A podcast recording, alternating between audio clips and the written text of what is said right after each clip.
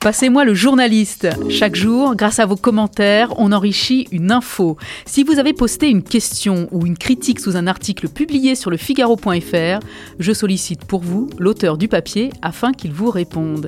Je suis Charlotte Barillon de Nebouy et aujourd'hui, je me rends pour vous au service politique du Figaro pour y retrouver François-Xavier Bourmeau. Bonjour François-Xavier. Bonjour. Merci de nous accorder quelques minutes pour répondre aux internautes. Vous êtes grand reporter et l'un des trois auteurs d'un papier qui suscite beaucoup de réactions. Confinement repoussé, l'histoire secrète de la décision surprise de Macron, coécrit avec les journalistes politiques Mathilde Siro et Arthur Berda, soulève en effet de nombreuses questions et commentaires de la part des lecteurs du site.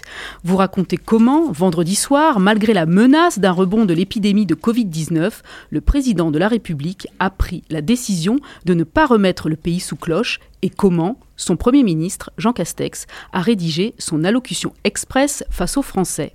Le ton des commentaires est parfois ironique, souvent désabusé. Elisabeth Margot, abonnée premium, dénonce ainsi un soi-disant coup de théâtre applaudi par les médias qui n'a qu'une visée 2022. À l'instar de Skyrunner, qui juge qu'il s'agit, je cite, d'une décision prise en fonction de son impact sur sa réélection.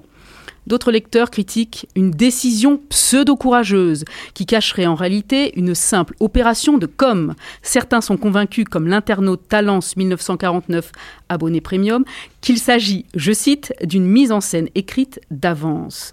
François Xavier, que répondez-vous à ces internautes? Ont-ils raison de percevoir la décision surprise d'Emmanuel Macron comme une démarche cynique guidée par la seule perspective de la prochaine présidentielle en 2022 alors forcément, oui, mais je dirais que c'est une, visée qui arrive uniquement en deuxième intention. Dans l'immédiat de la décision, euh, Emmanuel Macron ne peut pas euh, penser à la campagne présidentielle de 2022 parce que elle n'a pas encore commencé, et surtout, on ne sait absolument pas autour de quoi cette campagne va se, va se nouer. Cette décision de durcir les conditions plutôt que de reconfiner, en fait, elle répond, elle répond à des impératifs qui sont euh, sanitaires et à un travail qu'effectue le chef de l'État pendant toute la semaine à l'étude des données sanitaires qui lui mettent la puce à l'oreille, en tout cas qui lui signalent quelque chose d'étrange, que l'épidémie est là, euh, il y a un risque de rebond, mais pas aussi fort qu'attendu. Donc il a encore un peu de marge de manœuvre pour, euh, pour attendre. Donc l'idée de 2022, elle est forcément présente, et cette décision qu'il prend, elle est, elle est forcément aussi dans, dans, cette optique-là, mais c'est une graine qu'il plante et dont il espère qu'elle produira ses fruits dans un an ou un peu moins. Ce qu'on peut voir dans cette euh, décision, c'est que ça correspond tout à fait à la personnalité, le caractère d'Emmanuel Macron. C'est une prise de risque, et la prise de risque, c'est ce qui caractérise le personnage depuis son entrée en politique. On peut revenir à sa décision d'annoncer le premier déconfinement pour le 11 mai dernier. Mais si on remonte encore plus loin, sa décision de se présenter à l'élection présidentielle, c'est déjà une prise de risque.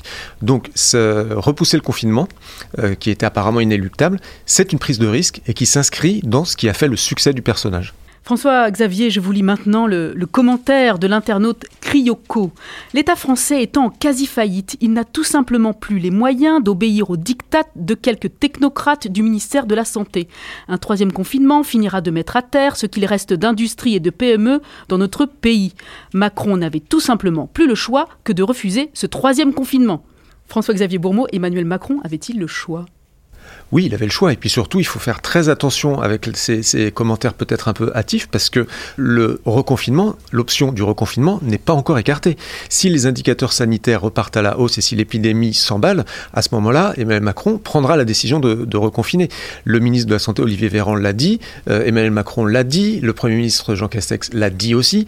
Euh, euh, cette considération sur le fait de pouvoir se payer ou pas un confinement, elle est vraie elle est réelle, ça coûte énormément d'argent, ça a endetté la France à des niveaux euh, phénoménaux qui ont déjà dépassé euh, l'endettement qu'on avait pu connaître après la Deuxième Guerre mondiale, il faut voir ce que ça représente comme dette, mais si c'est inéluctable, il ne pourra pas contourner ce reconfinement, parce que L'alternative, c'est d'engorger les hôpitaux. Qu'est-ce que ça veut dire engorger les hôpitaux? Ce sont des, scènes très simples. C'est euh, qu'il euh, va falloir choisir, faire le tri entre les personnes euh, malades qui viendront se présenter aux portes des hôpitaux et décider de qui va avoir une chance de survivre ou pas. Et le reconfinement, c'est le moyen d'éviter de se retrouver confronté à ce choix-là. Donc la question n'est pas, pas, tant financière qu'au fond humaine. Une histoire pas si secrète que ça, puisque le journal peut en parler. Ironise l'internaute Daniel Pasquini au sujet de votre papier. Comment est née l'idée de cet article coécrit avec euh, Mathilde Siro et Arthur Berda, François Xavier Est-ce qu'il a été facile d'obtenir les informations que vous révélez? Alors sur le, sur le côté secret, c'est quand même un peu le but du journaliste de tirer le rideau et de regarder ce qui se, ce qui se passe derrière. Et c'est ce qu'on a essayé de faire pour ce, pour ce papier. Évidemment, après l'annonce de Jean Castex euh, vendredi soir, on se dit euh, comment, est-ce que tout ça s'est passé? C'était une annonce inattendue. Qu'est-ce qui a provoqué ce revirement de situation? Ça faisait une semaine qu'on annonçait que le reconfinement était imminent, que euh, aussi bien dans les, dans, les cercles politiques que dans les milieux médicaux, euh, toutes les voix plaidaient pour qu'on reconfine la population et endiguer l'épidémie on passe des coups de fil, tous, chacun de notre côté. Et puis un petit truc qui nous met la puce à l'oreille, c'est on nous explique à un moment que le, texte, l'allocution de Jean Castex, l'écriture du texte est un travail d'équipe commence à se demander ce que ça veut dire, qu'est-ce que c'est qu'un travail d'équipe, on passe des coups de fil, on demande et on tire la plotte. Et puis on finit par nous raconter des détails, nous donner des citations, ce que se sont échangés les uns les autres, on nous décrit les scènes. Et à partir de, bah, plusieurs sources, on reconstitue cette, euh, cette soirée, post-conseil de défense, et euh, ce qu'on raconte dans le journal. Bah, évidemment, parler de, parler de mystère sur une réunion du conseil de, de défense qui est une instance confidentiel. Évidemment, ça donne un intérêt pour savoir ce qui, ce qui s'y est passé. C'est ce qu'on a, ce qu'on a essayé de faire en recoupant toutes les informations auxquelles on a pu, euh, pu avoir accès. Quel est l'intérêt pour les, les, personnes que vous avez sollicitées de vous répondre et de vous donner des informations a priori confidentielles et de savoir qu'elles vont être publiées et rendues donc publiques dans le journal Le Figaro? Alors, il y a un énorme enjeu euh, depuis le début de cette crise sanitaire, c'est un enjeu de transparence. Euh, on a vu avec les masques que le, à vouloir cacher des informations, cacher le manque de masques, euh, camoufler la pénurie de, stocks ou la destruction des stocks de masques, l'exécutif était parti dans la crise sanitaire sur de très mauvaises bases euh, et, donc il va sans doute encore payer les pots cassés pendant, pendant très longtemps. L'intérêt euh, de parler à des journalistes, c'est de faire toute la transparence sur ce qui s'est dit et sans doute vraisemblablement de convaincre que le gouvernement ne cache rien aux Français. Ils nous disent pas tout, il faut sans doute pas se, se leurrer. Ils ne nous racontent pas tout ce qui s'est passé. Mais là, dans ces circonstances particulières, ils vont vraisemblablement au bout de ce qu'ils peuvent raconter. Et euh, vu ce qu'on a obtenu, c'est déjà beaucoup. Est-ce que vous diriez que le travail en équipe que vous euh, révélez euh, sur l'écriture de, de la prise de parole de Jean Castex, ça dessert ou ça sert le Premier ministre? Pour le travail d'équipe, en l'occurrence, là, je pense que ça l'a vraisemblablement aidé. Il ne faut pas oublier que le timing était extrêmement serré, qu'il y avait ce reconfinement qui, euh, était annoncé euh, avec ce conseil de défense surprise convoqué le vendredi soir à 18h à l'Elysée, qui a créé une, attente euh, très forte dans l'opinion publique. Il fallait parler vite. Le meilleur moyen pour parler très vite aux Français, c'est le journal de 20h à la télévision en direct, et il fallait attraper ce, ce créneau-là.